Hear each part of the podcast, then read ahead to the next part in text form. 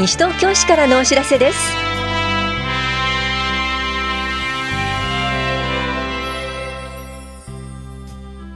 今日は女性のための自分史講座パリテ祭り実行委員募集などについてお知らせします。インタビュールームお話は西東京市共同コミュニティ課の羽石明文さん。テーマは広島平和の旅です。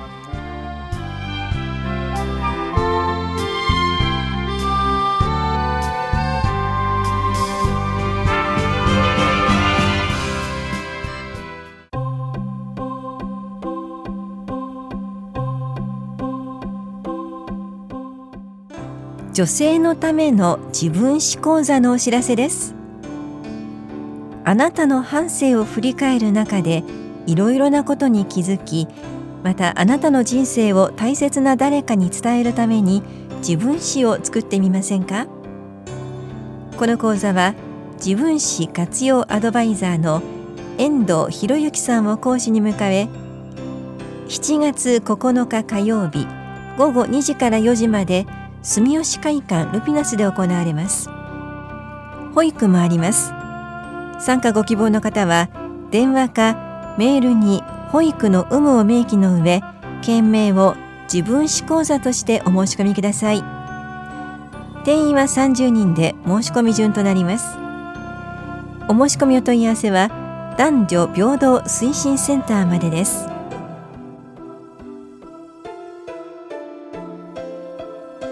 パリテ祭り実行委員募集のお知らせです。令和2年2月に住吉会館ルピナスで開催予定の第12回パリデ祭りの企画運営をするものです。個人団体グループでの参加が可能です。お申し込みは6月21日までに電話かメールでお申し込みください。第1回実行委員会を6月27日木曜日午後2時から4時まで住吉会館ルピナスで行います。お申し込みお問い合わせは男女平等推進センターまでです。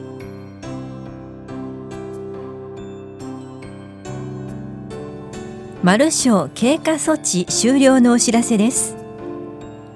今年1月の制度改正に伴い精神障害者保健福祉手帳1級の方も心身障害者医療費助成制度マルショーの対象になりました。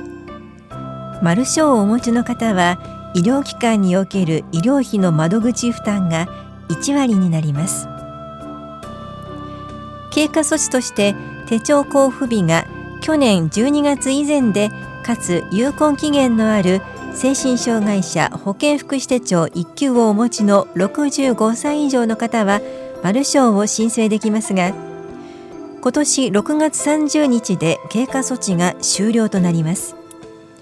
経過措置期間が終了すると申請ができなくなるのでお早めに申請してください。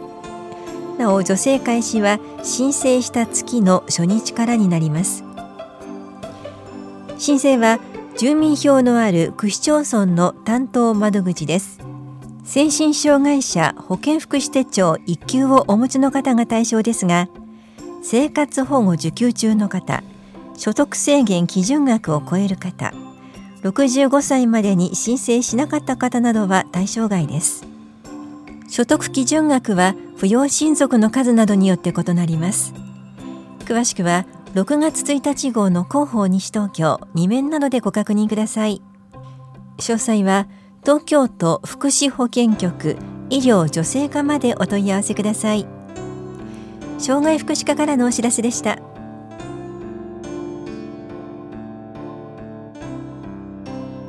審議会などの開催情報です。建築審査会が6月20日木曜日午後2時から法屋庁舎1階で行われます。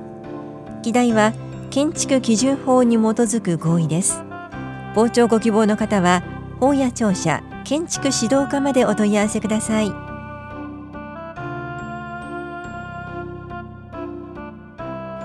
女性のための腹筋骨盤底筋エクササイズ講座のお知らせです。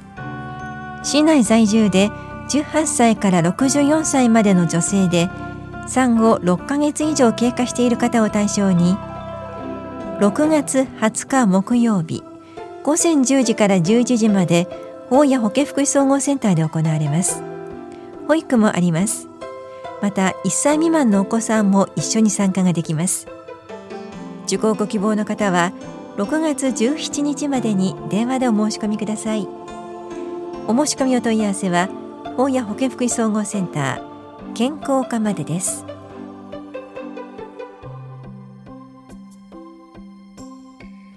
絵本の読み聞かせ講座のお知らせです。小学校や保育園などで絵本の読み聞かせを行っている方を対象とした2日間の講座です。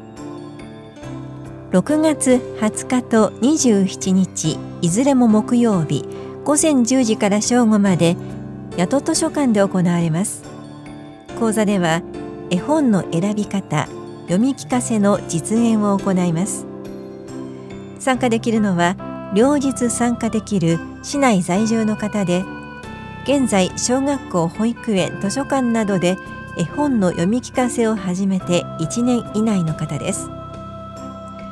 参加ご希望の方は直接または電話でお申し込みください。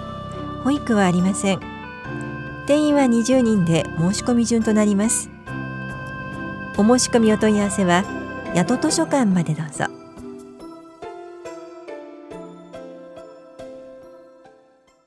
インタビュールーム。お話は西東京市共同コミュニティ課羽石明文さん。テーマは広島平和の旅について。担当は近藤直子です。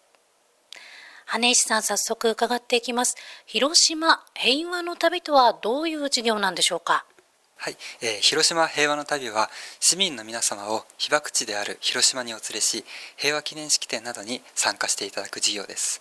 今の時代はテレビやインターネットを通して情報として戦争や平和について知ることはできますが自分の経験として実際に自分の目で見たりする機会は少ないのではないかと思います。広島平和記念式典は国内だけではなくて海外からもたくさんの人たちが参列します。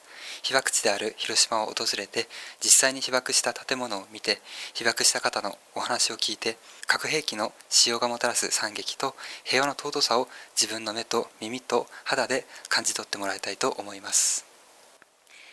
これまでも広島平和の旅実施されていましたがこれまではどんな方が参加されました？また参加された方からはどういった声寄せられてますか？はい。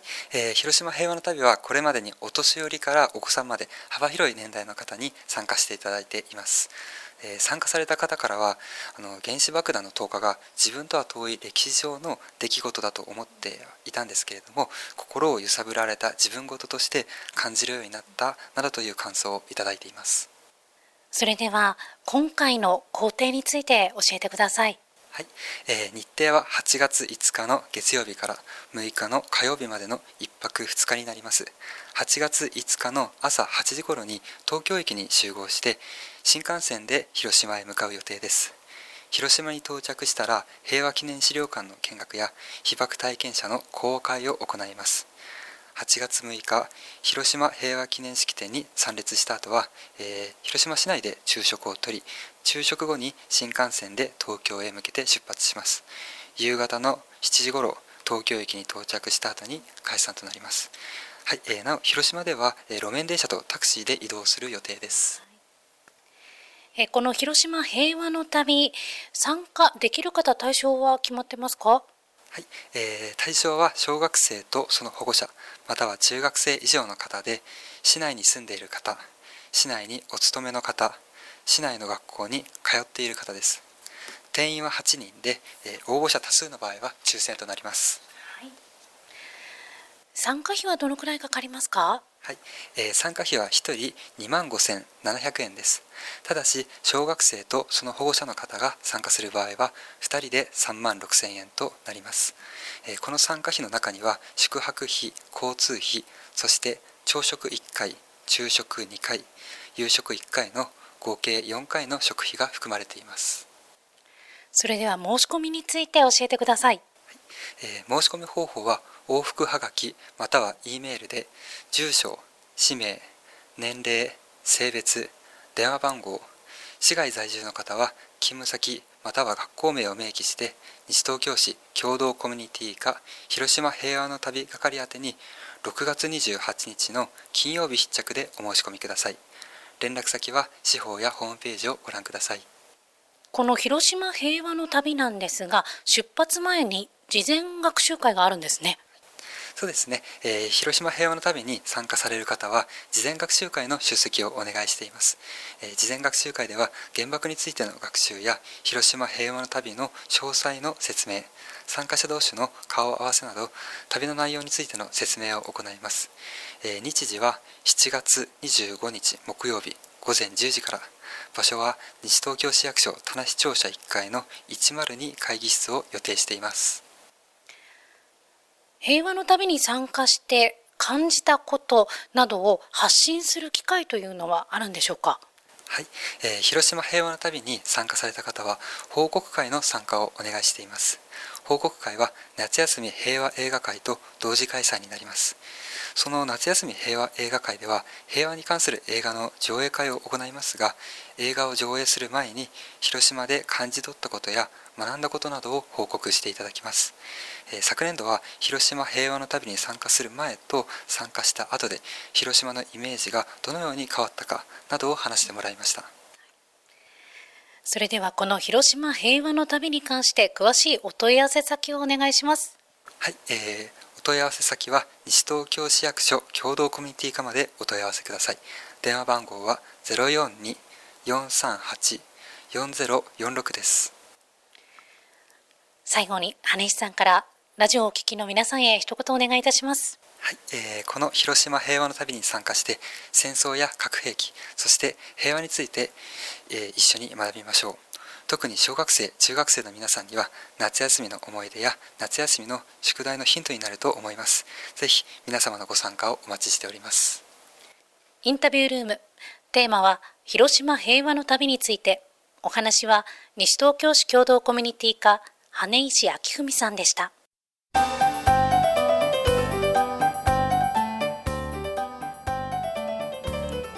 卓球森園選手が世界卓球選手権大会に出場しました。今年4月ハンガリーのブダペストで行われた2019世界卓球選手権大会に八戸小学校卒業の森園正孝選手が出場。伊藤美誠選手と組み混合ダブルスでベスト8という成績を収めました。引き続き皆さんの熱い応援をよろしくお願いします。スポーツ振興課からのお知らせでした。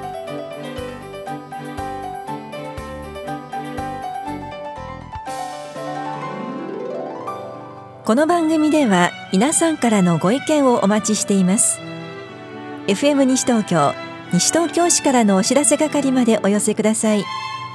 またお知らせについての詳しい内容は広報西東京や西東京市ウェブをご覧いただくか西東京市役所までお問い合わせください。電話番号は零四二四六四の一三一一。零四二四六四の一三一一番です。以上西東京市からのお知らせ亀井さゆりでした。